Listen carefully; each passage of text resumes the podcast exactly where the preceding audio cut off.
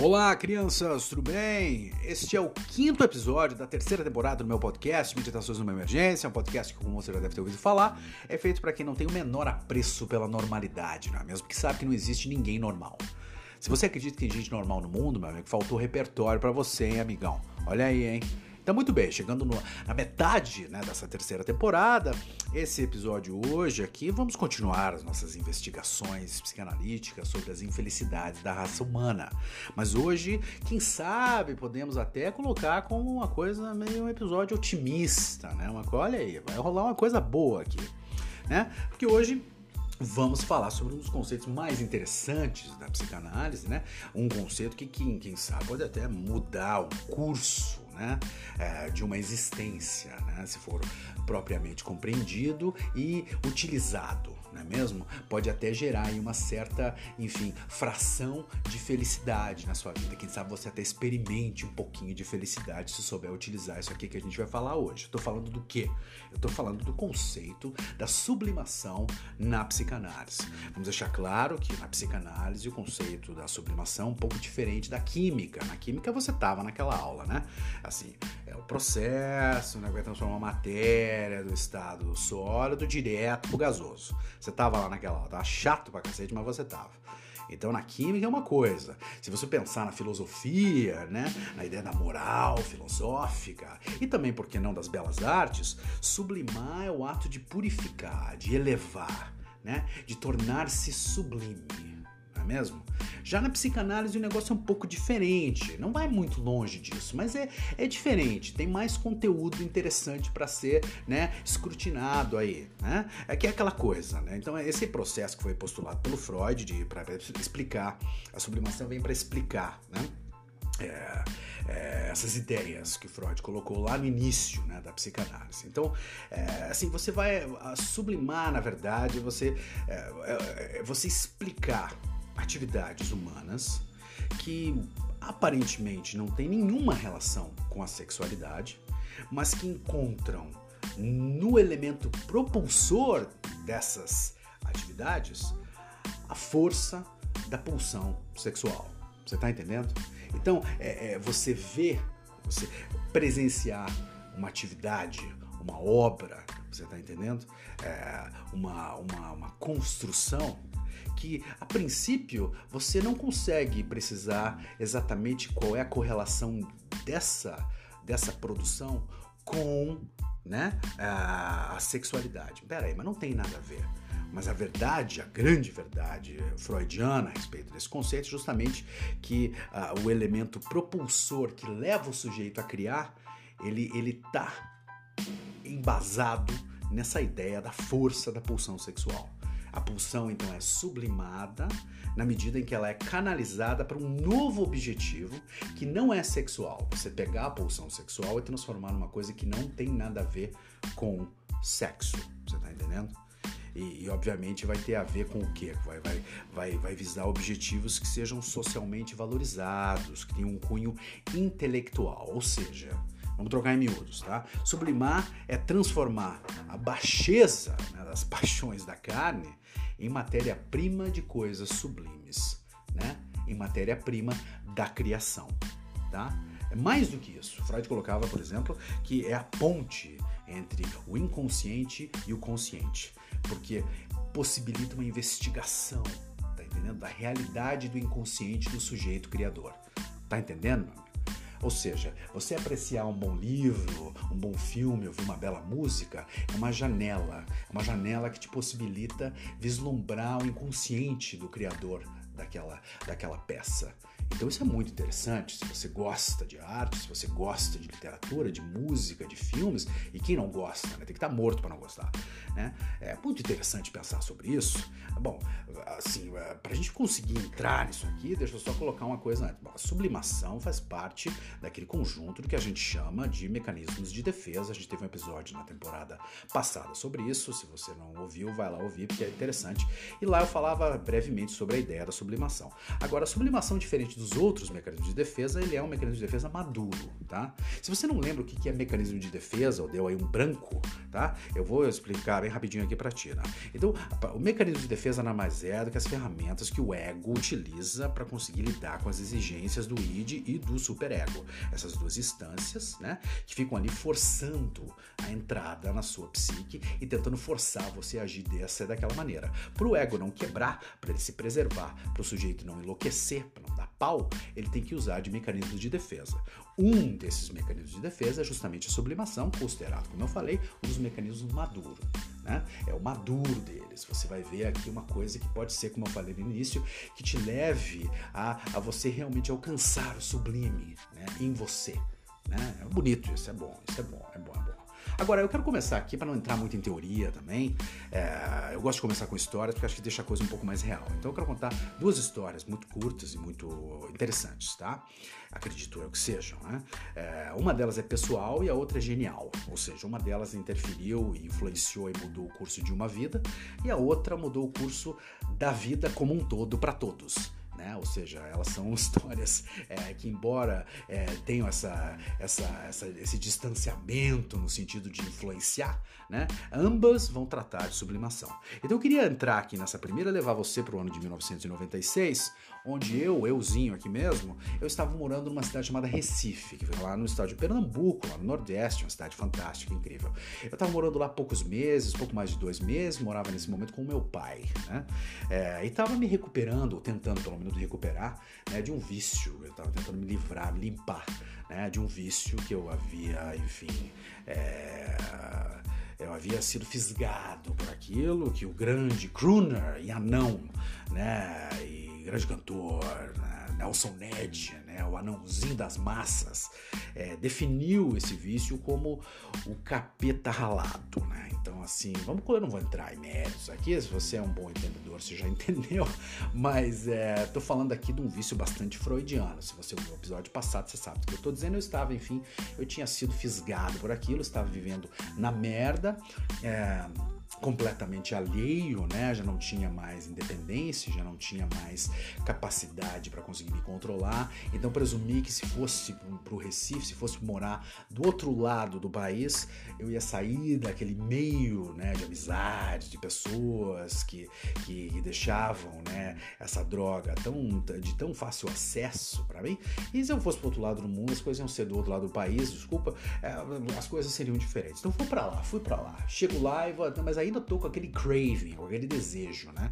E me, passo uma parte do tempo sozinho, porque meu pai, embora morasse no Recife, na verdade ele ficava uma parte do tempo em Petrolina, que é uma cidadezinha no interior do Pernambuco, lá na divisa com a Bahia, lá no final do estado de Pernambuco, no meio do sertão, no meio do nada, ele ficava lá, Petrolina, distância 700 quilômetros, entre Recife e Petrolina. Meu pai voltava uma vez por, por, por mês, na verdade, para dar uma olhada, aquela coisa. Ele passava uma parte do tempo sozinho, morava no centro de Recife, muito gostoso, gostava de sair à noite, tava mais fresquinho, aquela brisa, morava ali na beira do Capibaribe, aquele rio que corta, né? É, o centro Recife, a ponte do ar de coelho, né? Eu ficava ali segurando meu livro, fumando meu cigarro, dava uma lida, pensava na vida e pensava se ia conseguir controlar o meu ímpeto autodestrutivo ou não, né? Então, em determinado momento, um dia, um belo dia, uma bela noite, eu volto para casa, depois de me deparar com essa cidade grande, maravilhosa, incrível, mas também com muitas tentações, né? Com muitas armadilhas. E penso, eu preciso, eu preciso fazer alguma coisa. Então decido, tenho uma decisão brilhante, obviamente, que sou um jovem, um cretino, né? É, como todo jovem, é, tô ali naquela coisa e penso, vou fazer uma coisa, cara. E a minha decisão foi a seguinte: eu vou emular, eu vou imitar os meus heróis da adolescência e da juventude, que, que, que eram, no caso, o poeta francês Arthur Rimbaud, que por algum motivo era o meu herói da adolescência, né? É, e o grande escritor norte-americano Jack Kerouac, autor do On the Road, né, do Pé na Estrada, que também foi um grande livro que marcou a minha vida, junto com a obra do Rambo. Então esses dois autores eles estavam ali, né, dentro do meu do meu altar, você tá entendendo? E eu pensei, eu vou fazer o que eles fizeram. Que era o quê? Que era cruzar grandes distâncias a pé. Andando, pensando, refletindo, aquela coisa toda. Pensei, vou fazer isso. Isso vai mudar a minha vida. Nunca tive a oportunidade de fazer isso direito, de grande distância. Né? Rambo cruzou o continente africano, o Kerouac cruzou os Estados Unidos de lá para cá umas três vezes. Porra, eu consigo ir de Recife até Petrolina andando, porra, 700 quilômetros, vou levar uma semana. E eu achava, eu realmente achava que se eu fizesse aquilo, se eu percorresse aquele caminho, alguma coisa no meio do caminho ia acontecer. No meio daquela trajetória ia ter um shift, ia ter um clique ali, alguma coisa ia mudar em mim. Porque eu ia me deparar com uma situação, tá entendendo? É, de, de grande liberdade e ao mesmo tempo de grande temor, de estar isolado, perdido no meio do nada. Quem sabe era o que eu precisava, era correr esse risco. E até para o menino jovem estava até num caminho, vamos pensar, porque a vida sem risco não vale a pena ser vivida. A vida sem risco, você sabe como é que acaba. Uma vida sem risco acaba com você jantando na casa daquele casal chato pra caralho e olhando no celular, é, assim, eu, torcendo para que chegue alguma mensagem de emergência para você ir embora, né? Porque é uma, aquela conversa fiada, e daí quer mostrar foto de filho, é aquela chatice infinita. Isso é uma vida sem risco. A pessoa acaba a vida assim, na merda, né? É, com a Hilux, mas na merda, né? Então, assim, eu não queria isso. Eu queria me colocar em risco de novo. Mas agora um risco um pouco mais calculado e um pouco mais poético. Eu achava, como falei, que alguma coisa ia acontecer. E aconteceu. Aconteceu que eu me fudi. Foi o que aconteceu. Eu achei que ia levar uma semana, levei duas, né? No entanto, conheci muita gente interessante nesse percurso. É, obviamente que não estava preparado para fazê-lo, né? Tanto que a única coisa que eu levei foi duas garrafinhas d'água, uma mochila cheia de pilha, porque eu tinha um Walkman e eu vi música. Bom, você vai cruzar o sertão do Nordeste sem música, daí é pra fuder, né? Daí você tá pedindo demais. Então eu queria ouvir a porra da música, as músicas ali, tinha três, quatro fitas, e porra, vou ouvindo minhas músicas aqui, cruzando essa porra aqui, e vou sentir alguma coisa no meio do caminho, porra. Tá entendendo? Então, mas tava de calça jeans e camiseta preta do Metallica, quer dizer, não tava preparado, nem boné eu tinha, tive que amarrar uns panos na cabeça lá para não morrer de insolação. E é aquela coisa, você chega, você vai passando, vai passando, passando, você passa quatro horas, aquela aventura já começou a perder um pouco do tesão, porque você já tá naquela coisa, pô, caralho, hein, vai pra andar, hein, mas tá calor, hein, aquela coisa toda. Porque você faz o quê? Você tá no sertão, né, mano? O que, que você acha que vai acontecer? Você vai morrer o que vai acontecer? Então você fica parando de posto de gasolina em posto de gasolina, né? Molhando a cara, tomando banho em pia e fazendo aquela coisa de tentar chavecar caminhoneiro para te dar carona para próxima cidadezinha, aquela coisa. Às vezes dava, às vezes não. Quando não dava, era melhor, porque eu tinha aquela sensação, aquela coisa que eu tava procurando. Você tá tendo aquele risco. Você tá no meio da estrada, você não aguenta mais, é duas horas da manhã, você tá andando, a perna já não, não vai, você senta, tá entendendo? Você não pode ir muito pro mato porque tem medo que venha ali uma, uma cobra e te mate. E você não pode ficar muito no asfalto porque os caminhões passam rente, tá para passar por cima de você. Então você fica no meio termo, com aquela tensão, mas quando você olha para cima, vê aquele sol, aquela peneira pro além, você tá entendendo? Uma coisa linda. E você tá ouvindo a tua música favorita, você pensa, mas isso é que ser livre. Mas ser livre é isso. Eu nem estava lembrando em vício mais, eu estava simplesmente tomado por aquilo, eu tinha sido tocado pelo Espírito Santo, né? Vamos colocar aí em questões religiosas, né? Então eu tinha sido tomado por aquilo. E porra, foi uma puta uma experiência sensacional atravessar duas semanas na porra do sertão. É obviamente que quase morri, porque atravessei para chegar em Petrolina, tem que passar por, um, por uma área, uma região, que eles chamam de polígono da maconha, que é justamente esses campos de maconha, de plantação de maconha, que tem lá no meio do sertão, é, comandado pelos coronéis nordestinos, que tem grana para cavar até o meio da terra, achar água e conseguir irrigar aquela porra toda. Mas a cada quilômetro você tem um grupinho de adolescentes com uma 12, né? E uma pistola na mão. E se você tentar passar pé, eles metem bala em você, tá entendendo? Então, um caminhoneiro que me avisou, olha, melhor você entrar comigo aqui, eu te dou carona pra você passar, pra isso aqui, pra isso aqui é foda. E passei, tá entendendo? E consegui vencer aquela, aquela enfim, consegui chegar em Petrolina. Cheguei tudo fodido, é verdade. Cheguei no, no, né, no bico do corvo, realmente tava assim no estado lastimável. Meu pai achou que eu tava, enfim, sei lá, com AIDS, entendendo? Era uma coisa assim, mas o que, que aconteceu com você? Mas, né? É, mas também não queria saber muito. Mas enfim, né? Cheguei lá. E lá eu percebi, porque daí fui sentar, fui comer, fui tomar um banho, fui refletir sobre o que tinha acontecido comigo, né? E aí fui entender, né? Fui entender o quê? Fui entender justamente que o que eu tinha me colocado, aquele percurso, aquele trajeto que ia me gerar essa nova mudança, que ia fazer esse shift no meu estilo de vida, na maneira como eu enxergava a minha vida, de me livrar dos meus demônios do passado, pelo menos ali, naquele momento, para conseguir reiniciar a minha vida, resume né, a minha existência, ele realmente rolou, ele aconteceu naquele momento. Eu tinha passado pelo meu calvário. Um bom menino criado na religião vivia aquilo. Né? Então eu tinha passado pela minha via cruz, eu tinha simplesmente espiado os meus pecados, eu carreguei a porra da cruz no sertão, você tá entendendo? E agora eu podia fazer o quê? Agora eu podia sublimar, né? Porque olha só, quando a gente é confrontado na vida com pensamentos incômodos, tá? É, esses pensamentos incômodos, no meu caso, era aquele vício, né? Vamos colocar assim, esses pensamentos incômodos era aquela, aquela coisa em cima de você. Ela, esse pensamento, essa, essa, essa, essa, essa coisa que toma conta da sua psique, ele vai gerar uma energia psíquica que precisa ir para algum lugar. Então os canais de sublimação vão fazer o que? Elas vão levar para longe simplesmente dessa esfera autodestrutiva para transformar isso em atos criativos, que foi o que eu fiz quando cheguei lá. Cheguei lá e comecei a escrever no meu diário, enchi dois diários em duas semanas. Você está entendendo? Justamente com as minhas experiências ali, o que eu senti, o que eu pensei. E escrevi sobre isso, sublimei, está entendendo? Escrevi um capítulo interessante né, na minha mitologia pessoal, mas eu não estava feliz. Porque pouco importa se eu estava feliz ou não. O que importa é que eu, naquele momento, tinha me tornado uma pessoa um pouco mais interessante. E isso era, isso era perceptível. Eu conseguia sacar isso, eu conseguia sentir isso. Está entendendo? Então essa é a história, mas uma das minhas histórias com essa ideia desse conceito da sublimação.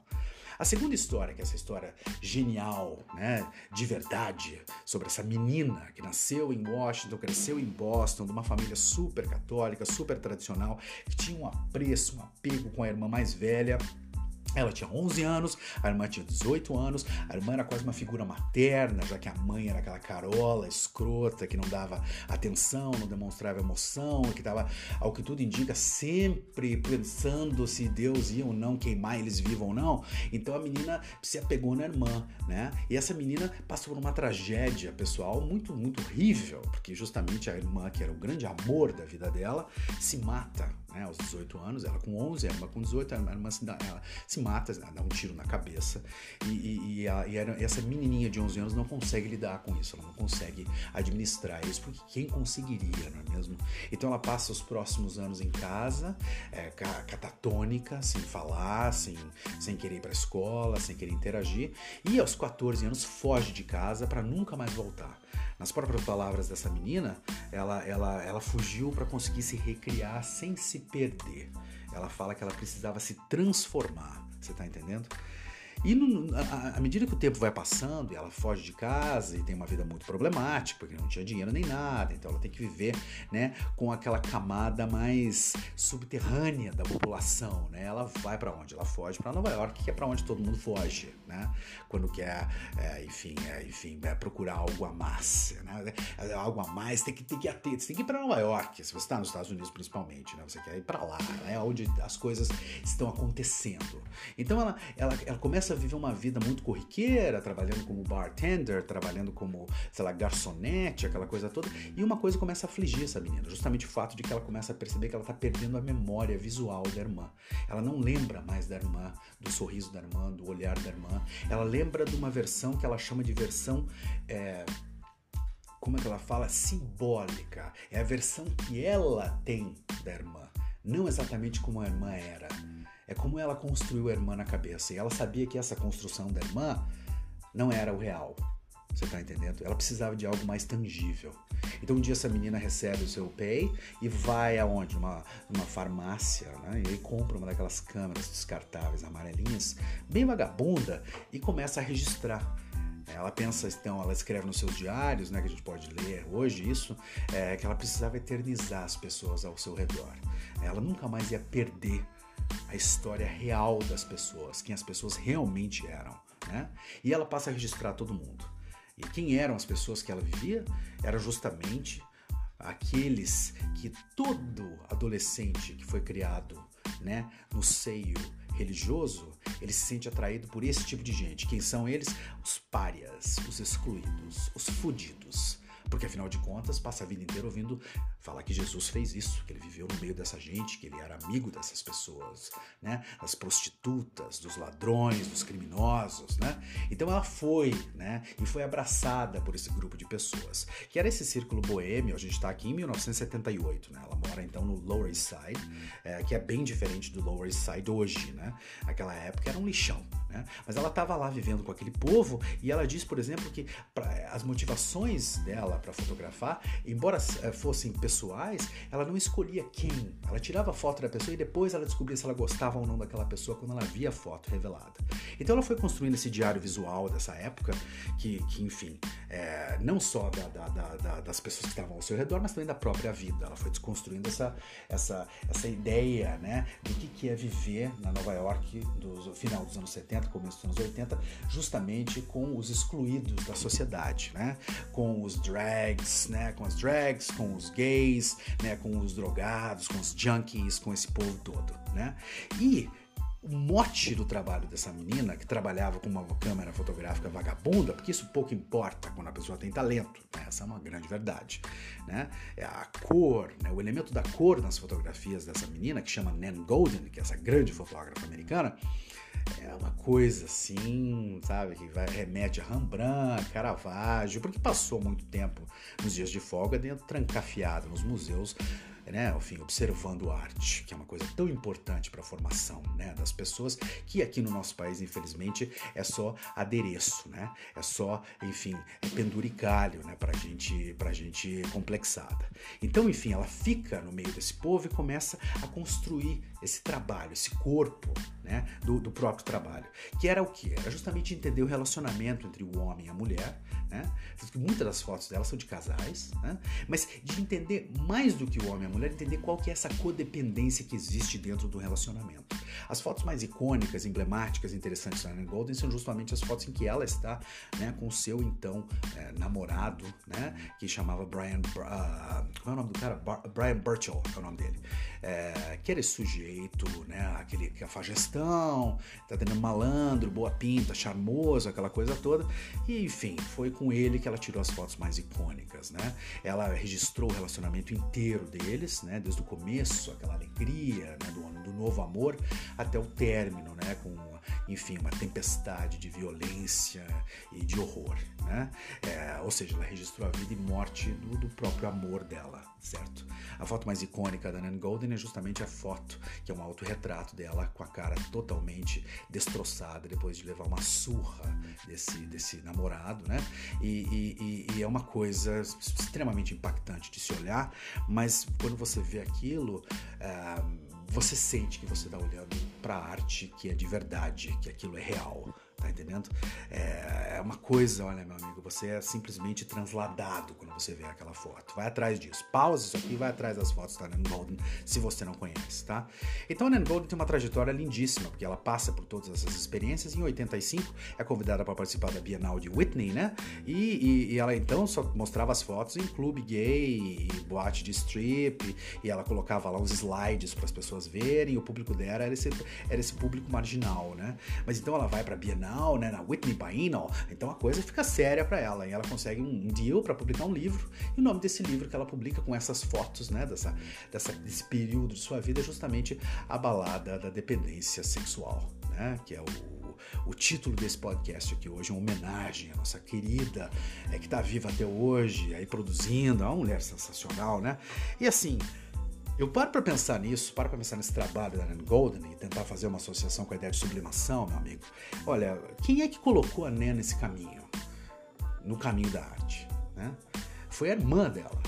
Se a irmã não tivesse matado, muito provavelmente ela não teria feito tudo o que ela fez, né? Então a Nan, através da fotografia, através da dor de perceber que estava se esquecendo da irmã, da memória da irmã, está entendendo? Ela sublima, né? A dor, ela pega essa pulsão tá entendendo? E transforma isso em arte. Arte, muitas vezes, não é só pintar. Arte, tirar foto, né? É você tentar, é você ter esse desejo de entender as coisas. Essa curiosidade primordial, tá entendendo? De querer saber por quê. Ela queria saber por que, que ela estava esquecendo. E ela, para fazer isso, ela teve que passar por esse processo. E esse processo foi o processo de descobrir através da fotografia, né? Porque os artistas, eu sei que falar de arte no Brasil é a mesma coisa que falar sobre o Evangelho segundo o Espírito Santo do Vaticano. Tá todo mundo cagando, todo mundo dá risada na sua cara, porque a arte no Brasil, enfim, é para poucos, né? O pessoal realmente acha que isso aí, enfim, é uma, é, enfim, é uma grande bobagem burguesa, porque afinal de contas, metade do, do país é, morre de fome, na miséria, a outra metade é um bando de ignorante, é, enfim, com fetiche, né? Assim, assolado pelos seus fetiches dinheiristas. Então é uma coisa difícil de comentar no Brasil, muito, muito mesmo porque falar sobre arte no Brasil também é, é né? É quem, quem comenta esse tipo de coisa no Brasil é geralmente um pessoal problemático também, né? Que o pessoal, né? Que o artista brasileiro é full of shit, como a gente fala em inglês, tá entendendo? Ele, ele, ele, é, ele é, é, um, é um pepino, cara, é um problema, tá entendendo? É, é conversa fiada, uma parte das vezes, né? A gente tá falando muitas vezes de uma pessoa altamente problemática que utiliza né, de algum conhecimento intelectual como bengala para conseguir sobrepujar o seu trauma de ter sido, sabe, de ter sofrido bullying na infância e na adolescente. Agora que ele é um intelectual, ele vai passar por cima e fuder com os bullying, entende? Então ele usa isso para diminuir as pessoas, para humilhar as pessoas. Né? É por isso que a gente não vai para frente artisticamente também, né? É, eu sei que o pessoal discorda, mas eu não vejo. Mas vocês me mandam então, porque daí eu não, eu não conheço, mas enfim, fala aí, né? Porque o artista de verdade, ele vai trabalhar. É, a matéria-prima do, do, artista é o inconsciente, tá? E, e, o que acontece com isso é que você tem essa representação artística. Né? A representação artística do trauma, da dor, ela vai possibilitar o quê? Uma identificação com os conflitos do criador da arte, tá entendendo? Do artista. Uma arte que é real, que é de verdade, que vale a pena, ela, ela faz com que a gente se enxergue nela. Ela é um espelho para as nossas próprias dores, para as nossas próprias angústias. E na vida, meu amigo, é muito importante que você tenha esse, esse, é, é, esse alento, tá entendendo? De poder enxergar em obras de arte, em filmes, em música, em literatura, você se vê um pouco, você entender um pouco Tá entendendo? Isso é uma coisa importantíssima. Porque quando a dor é compartilhada, é aí que você percebe que a arte fala com você. E fala alto, hein? E outra coisa, outra coisa interessante, mas um pouco espinhosa de se dizer. A arte que você consome diz muito a seu respeito. Eu sei que o pessoal não gosta de, de, acreditar nisso, porque daí entra numa guerrinha, né? Mas é verdade, é verdade. Vamos colocar os pingos nos is aqui, pelo amor de Deus, né? É assim, a arte que você consome diz muito a seu respeito, diz muito a respeito das suas dores. Porque olha só, todo mundo adoece, todo mundo tem trauma, tá? Mas a arte que você consome, ela vai dizer, principalmente indicar o grau de maturidade egóica da sua psique. Você tá entendendo? Você conhece as suas dores? Você conhece os seus traumas? Você conhece os seus problemas? Você sabe do que, que você sofre? O que, que é que te faz sentir esse vazio? Se faz você sentir mal? Você sabe? Porque quanto mais você conhece as suas dores, mais elaborada é a sua apreciação artística. Você entende isso que eu estou dizendo, meu amigo?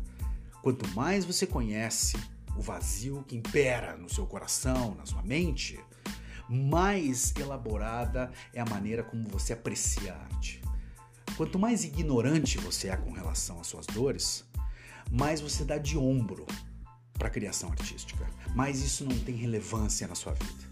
Eu sei, eu sei que o pessoal quer me convencer em conversinha que assim, a menina que passa o sábado à tarde lendo Dostoiévski, Clarice, tá entendendo? Na rede de casa e tá debruçada no livro ali lendo por horas, essa menina na verdade não é diferente daquela menina que tá trancada num quartinho fazendo videozinho de TikTok, que nem uma histérica com um shortinho enfiado no rabo. Tá entendendo? Não é diferente, é a mesma coisa. Porque a praga do politicamente correto é justamente essa, esse mantra estúpido de colocar todo mundo na mesma bacia e Deus o livre se alguém for melhor que alguém. Tá não pode. Ele não pode, é todo mundo igual, essa coisa toda. Esse tiro saiu pela culatra, hein? Esse tiro saiu pela culatra, meus amigos, tá entendendo? Esse poveco aí tem que ler, né? Vai ler uma Camil Palha, então, para se entender um pouquinho a respeito disso, hein, moçada? Hein? Ó o recalque né? Não tem, não tem, não tem, tem, impossível de você me convencer que uma pessoa que passa a vida debruçada em cima de livros, tá entendendo? Tá entendendo? Tem o mesmo grau de maturidade egóica do que uma pessoa que passa a vida inteira ouvindo Gustavo Lima. Isso é impossível, isso é impossível. Simplesmente, você não precisa viver para o resto da vida no churume do Gustavo Lima. Você pode começar a entender as suas dores. Ah, mas é que o Gustavo Lima exemplifica as minhas dores. Tá mal, então. A tua interpretação tá ruim. Você tá entendendo? Você é uma pessoa que tá menor, tá pequena, não tá entendendo o que que tá acontecendo. Porque é muito simplório. Você, você pode ser um pouco mais sofisticado, mas você não quer. Porque você vive do quê? Brasileiro, meu amigo, um problema do brasileiro. Vou entrar aqui, não é assim, o brasileiro não sabe que é arte que é entretenimento. Do mesmo jeito que o brasileiro não sabe que é arte que é escapismo. O brasileiro acha que a Netflix é arte, tem coisas na Netflix que é arte, mas a maioria não é. É escapismo. É só pra você passar o tempo mesmo e começar a roncar. Tá entendendo? Não tem nada a ver com isso. Você pode se informar um pouco mais. A informação tá no seu bolso. Tá entendendo? Larga a mão de ser tosco. Vai atrás das coisas. Agora, todo mundo é livre para ser tosco, né? Boa sorte aí pra você. Porque para a gente entender essa questão da sublimação, que é tão relevante para a gente compreender a ideia do ser criativo, da arte, né? A gente tem que passar por dois grandes nomes da psicanálise, obviamente Freud e principalmente, na minha humilde opinião, Lacan, porque Lacan é o cara que nesse, nesse quesito não deixa pedra sobre pedra, ele passa e coloca ali a sua opinião, ele relê, ele reinterpreta a teoria freudiana para deixar muito mais robusta e interessante, né? Então, para o Freud é assim, então, a existência humana busca, né, está buscando eternamente essa completa satisfação. Você passa a vida inteira né, correndo atrás de uma satisfação plena deve se sentir bem e feliz o tempo inteiro. Que é impossível porque a vida humana, a minha, a sua e da pessoa que escuta o Gustavo Lima, também é um contraste. Né? A gente vive em tristeza e felicidade de mãos dadas, né? E as duas se completam. Né? Você não sabe o que é tristeza se você não passou por períodos de felicidade e você não sabe o que é felicidade se você não esteve na merda. Você precisa, uma precisa da outra para poder se definir, né? Então, assim, o que acontece tá entendendo? É que a gente, para poder dar conta de viver essa vida, que é uma vida complexa, no contraste dessas duas né, questões de infelicidade e felicidade, a gente aceita e acredita né, e, e se entrega para fantasias. Essas fantasias seriam o quê? Seriam essa coisa do novo amor, sabe? Ah, me apaixonei, esse amor é o amor da minha vida, vai durar para sempre, seremos felizes, uma família, trololó, tá entendendo? E você quer acreditar que isso vai dar certo para sempre. Tá? Para o Freud, você se entregar a esse tipo de fantasia já é um indício de que em algum momento da sua existência você já experimentou, por algum motivo, tá? você perdeu essa sensação, mas você já experimentou, tá entendendo? É, essa sensação de ter uma felicidade plena. Mas por algum motivo, como eu coloquei, a gente foi separado desse objeto de satisfação. O que seria esse objeto?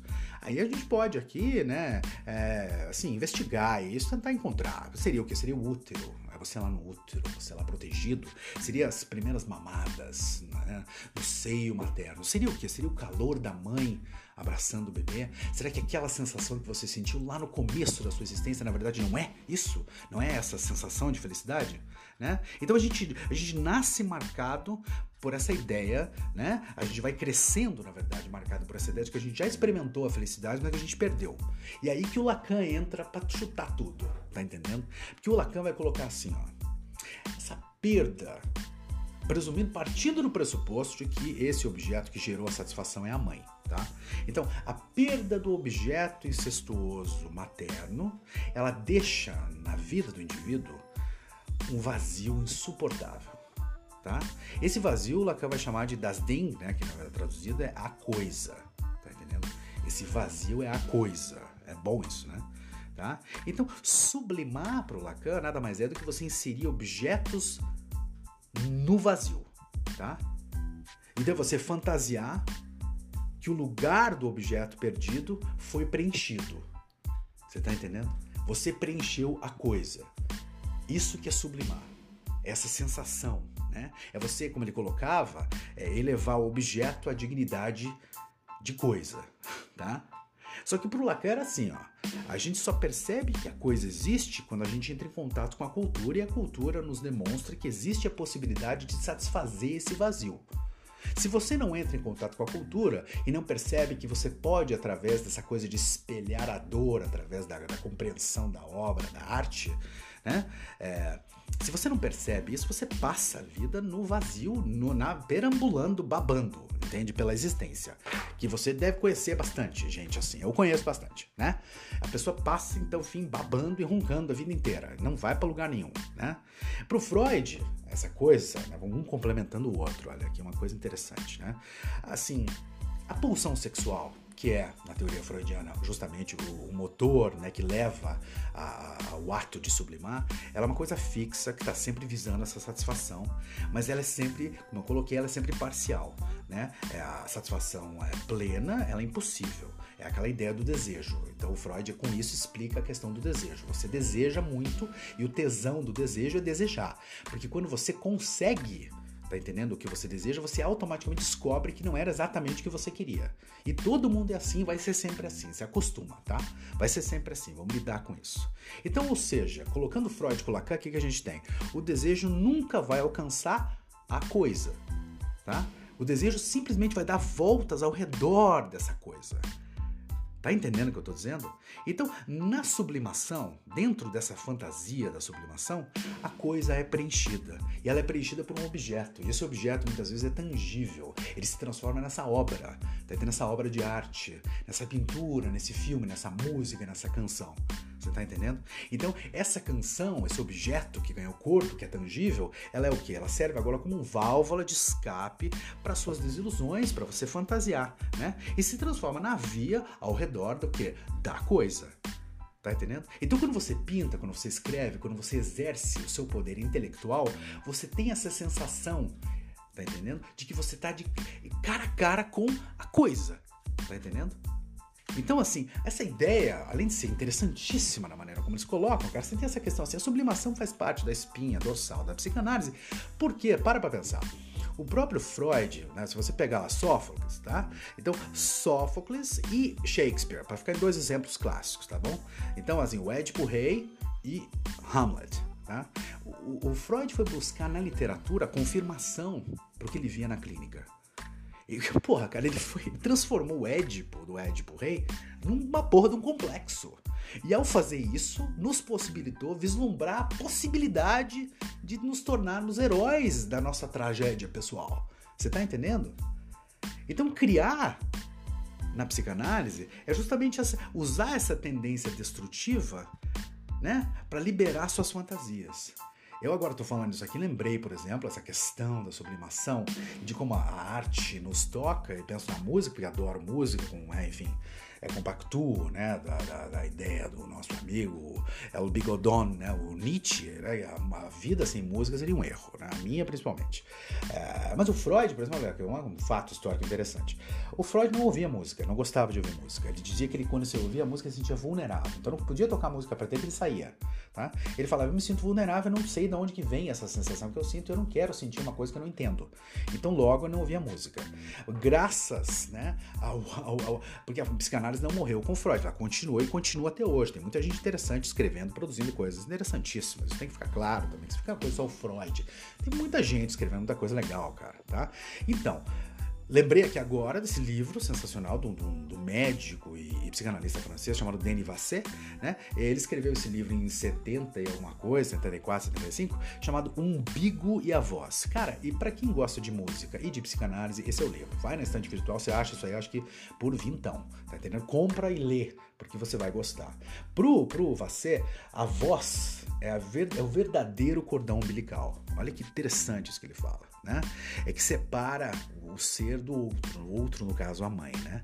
Então ele coloca aqui a sonoridade com o outro materno foi a primeira experiência que todos nós vivenciamos em nossas vidas. Olha que lindo isso, tá entendendo?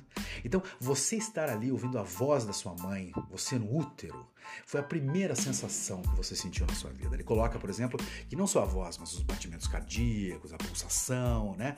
Essa coisa da, da voz querida, né? Da mãe, esse eco que você escuta, que vai acalentar o desamparo, né? Daquela, daquele ser ali dentro, tá entendendo?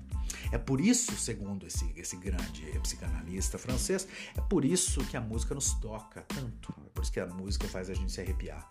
É por isso que a música nos conforta tanto, porque ela nos remete ao que? Ao calor da mãe. não é mesmo? Então isso é uma coisa lindíssima de você pensar. Junto com você que, enfim, extrapolou essa questão, elaborou questões interessantes com relação à música, a gente tem a Melanie Klein, que é outra grande, um outro grande nome né, da psicanálise, que, que veio para falar sobre a sublimação usando essa ideia do conceito da reparação, né? Que é assim, um processo criativo para você dissolver a sua angústia. E ela, enfim, exemplificava um caso, comentou num texto aí, um caso de uma, uma jovem chamada Ruth, uh, Ruth uh, Kajar, uh, que, que vai para terapia e relata essa, essa história, onde, enfim, sofria de uma, de uma depressão crônica, estava né? passando por um momento muito difícil de sua vida, ali no começo da fase adulta, e ela relatava que ela sentia um vazio no peito. Você já ouviu isso antes, né? Quem sabe você já até disse isso, né? Eu sinto um vazio no peito, Então ela achava que ela ia casar, porque estava noiva, ia casar e ia melhorar. E ela casa e melhora por alguns meses, né? Aquela coisa da fantasia do amor. Ah, mas eu vou casar, vai ficar tudo bem, agora eu encontrei um amor, a gente vai se completar, só que não, né? Então, de repente, em algum momento, a melancolia retorna. Né? E quando ela retorna, ela começa a reparar que tem uma, um elemento interessante naquilo. Ela está morando com o marido numa casa coberta de quadros nas paredes. Todas as paredes têm um monte de quadro, porque o cunhado era um pintor, era um artista. Então ele cobriu a parede dela de casa, foi o presente de casamento, aquilo tudo, aquelas obras por tudo. E ela acostumada com aquilo, um belo dia ela acorda e resolve ir na sala e olha para a parede da sala e se depara com o fato de que bem no centro tem um espaço vazio, porque o cunhado vendeu uma das telas tá? E tirou. Né? E fala, eu vou trazer outra para colocar, mas esquece. E ela começa a viver os dias e ela sente essa angústia aparecer, vir à tona, quando ela passa na sala e vê aquele espaço vazio. E o que acontece com ela? Aquilo começa a incomodar ela de tal modo que um belo dia ela diz: foda-se, eu vou pintar um quadro para colocar ali. E nesse movimento, decidir criar alguma coisa para colocar no espaço vazio, ela conseguiu, e eu acho que você também vai conseguir aqui nessa alegoria dessa história, ela conseguiu entender um pouco a respeito de si mesma. Ela entendeu que, obviamente, sublimar a sua dor ajudava, não é mesmo? Então, para Klein, para Melanie Klein, o vazio é sempre a mãe, a falta da mãe, né? E para Klein também, a dor é o motor da criação, né? Então, essa maneira de você lidar com a angústia, com esse buraco vazio. Então, esse movimento de sublimar né, essa dor para preencher o vazio é o que a Melanie Klein chama de é, atividade reparadora. Né? A gente sabe, meu amigo, que, enfim, a ciência, a religião, elas, é verdade, elas nos afastam né, do, do vazio existencial, pelo menos afasta muita gente né, desse vazio existencial que encontra um sentido na vida, na ciência e na religião. No entanto, a arte, como a psicanálise, ela vai operar de uma maneira um pouco diferente. Por quê? Porque ela não, ela não, ela não vai se orientar pelo campo das ideias, tá entendendo? Ela se orienta pelo real pelo que não engana, pelo que não muda, tá? Porque na psicanálise na arte, você vai ter o que ensina? A satisfação além do prazer. Como assim?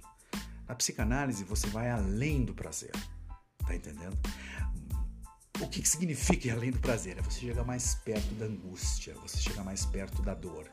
É relevante, é importante, faz parte do processo. Você tá entendendo? É por isso que as grandes obras de arte são difíceis de digerir são difíceis de olhar. Grandes trabalhos de grandes artistas muitas vezes nos causam um certo desconforto. Você fica atônito ao assistir uma certa cena de um filme muito bem feito, dirigido, atuado. Você fica sem palavras quando você escuta uma música que te toca, que faz os pelos atrás do pescoço aqui subirem, levantarem, né? É por quê? É porque você está lidando com essa coisa além do prazer. Você está tendo o um espelho do teu problema. Tá entendendo? Bom, se a gente parar para pensar nisso, como a arte e a psicanálise estão juntas para lidar com isso, para para pensar, olha só. O método psicanalítico por si só, a ideia da associação livre, o sujeito deitar no divã e começar a falar o que vier na cabeça, já é, né, por si só, né, uma aposta na criatividade do paciente de elaborar as suas dores, as suas angústias, os seus problemas. Né?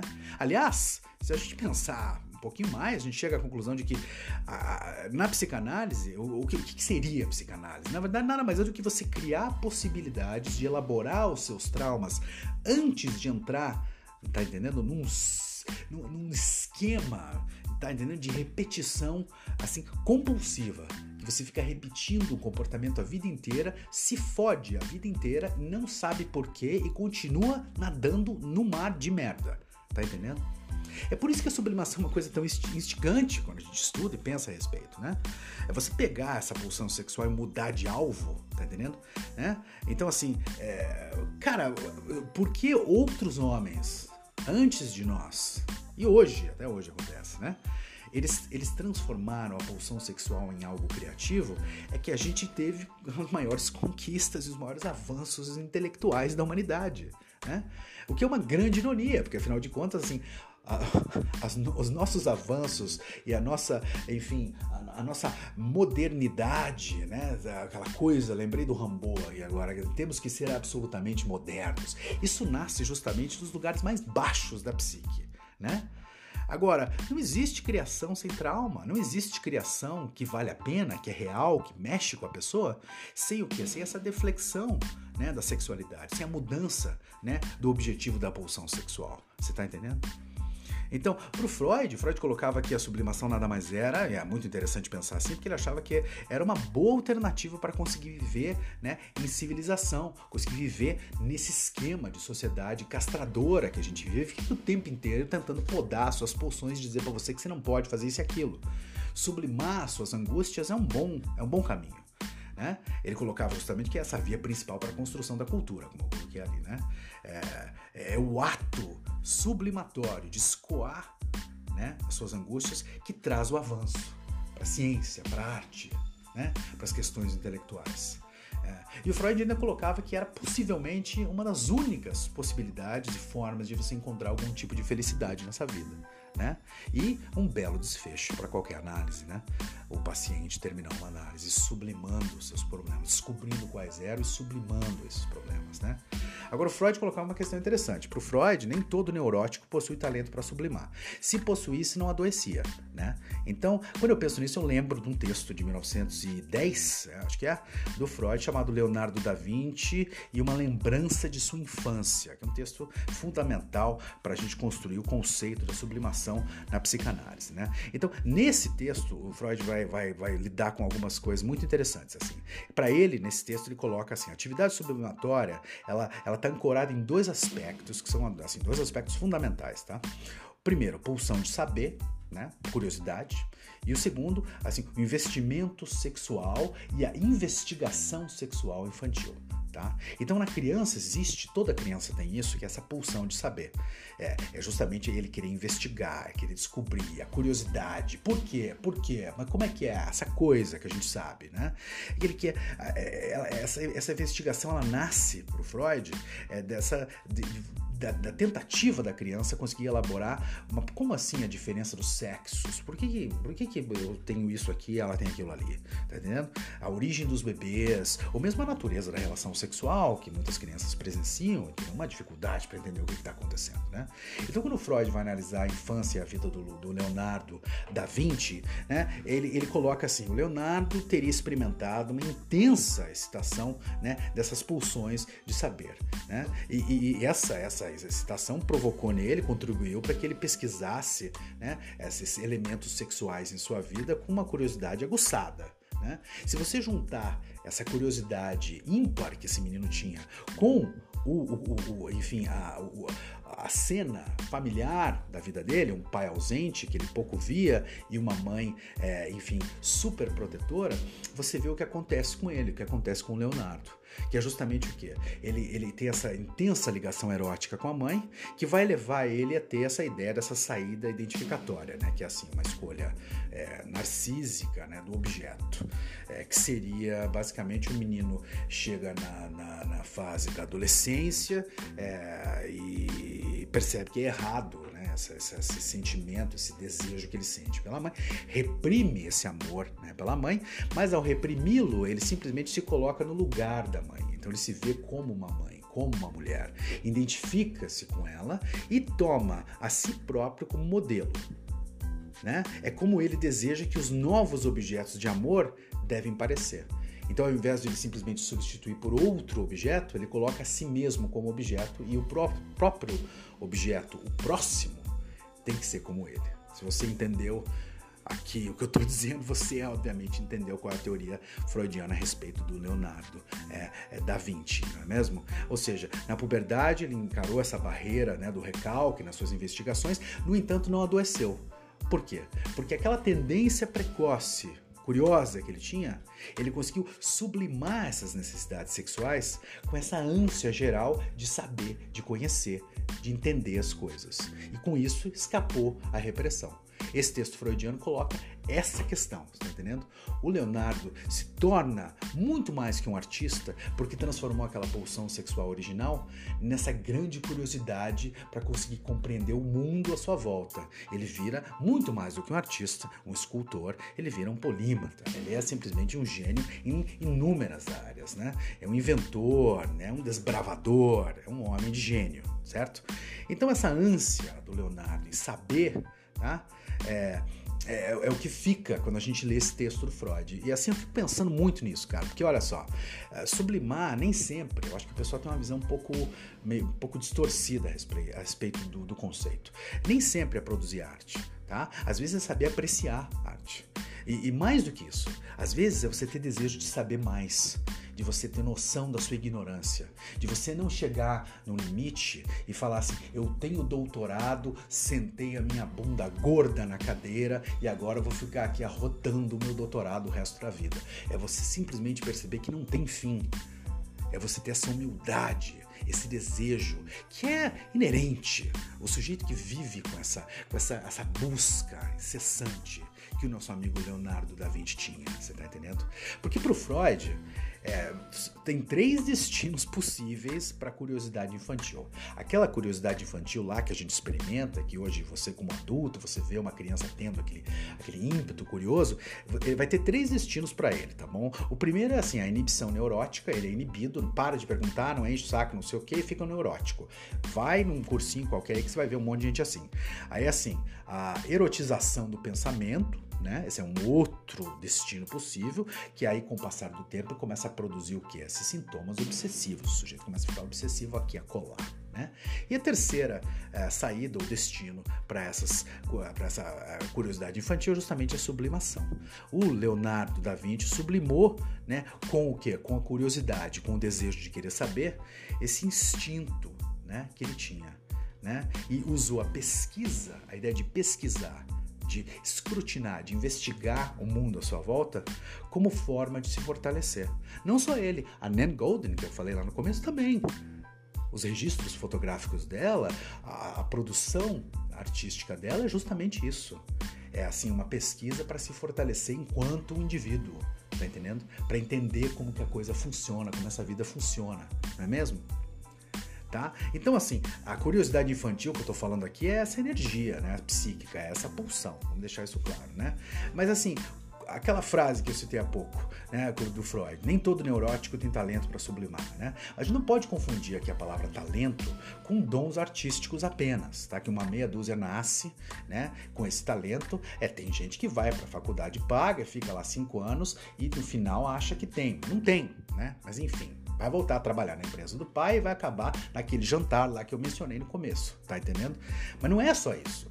Você sublimar, você ter talento para sublimar não significa ter dom artístico, tá? Aqui, o talento que ele está falando é uma capacidade de você aprender, meu amigo, a redirecionar suas pulsões sexuais, você redirecionar o teu tesão para atividades intelectuais.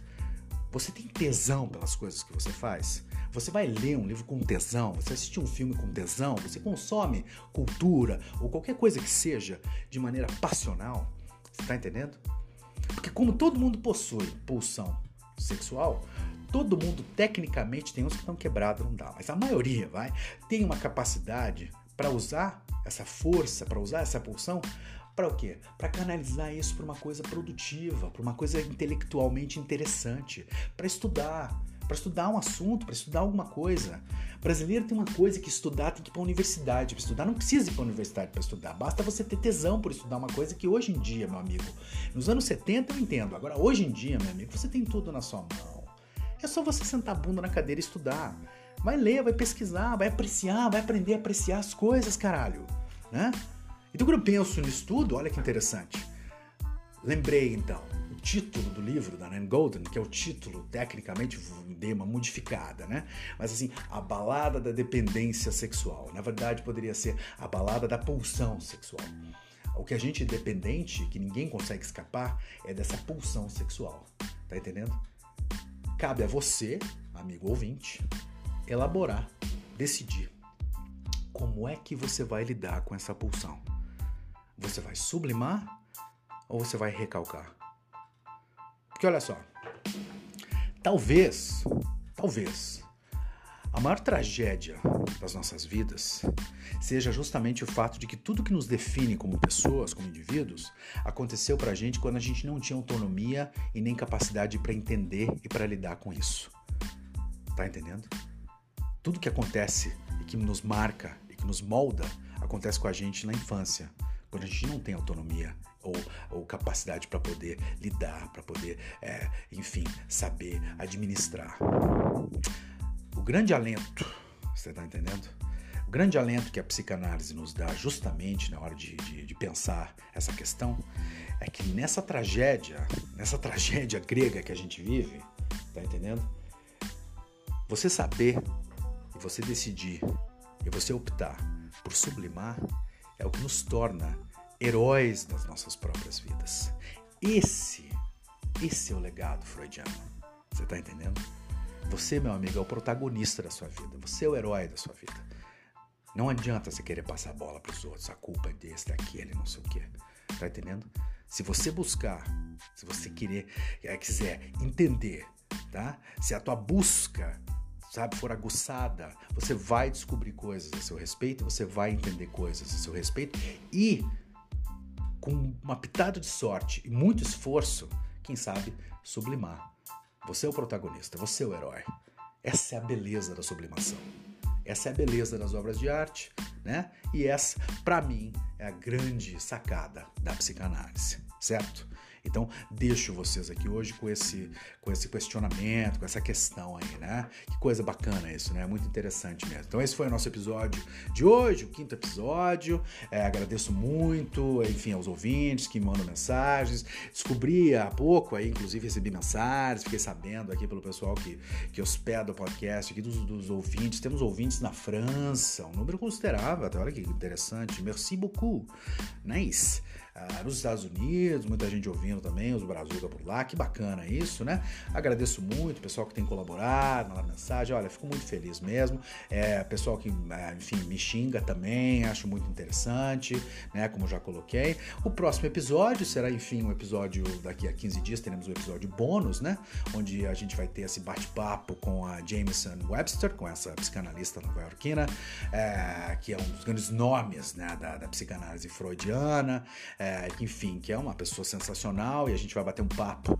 É, eu vou bater um papo com ela e, e, e isso vai ser o nosso, nosso próximo episódio. Então, é, espero que vocês, enfim, curtam e apreciem o nosso, nosso esforço em trocar uma ideia com ela, que é uma pessoa extremamente acessível e tenho certeza que vai ser um episódio bacana, ok? Então, meu muito obrigado por ter ouvido até aqui. É, pense na questão da sublimação e a gente conversa no próximo episódio, ok? Grande abraço, valeu!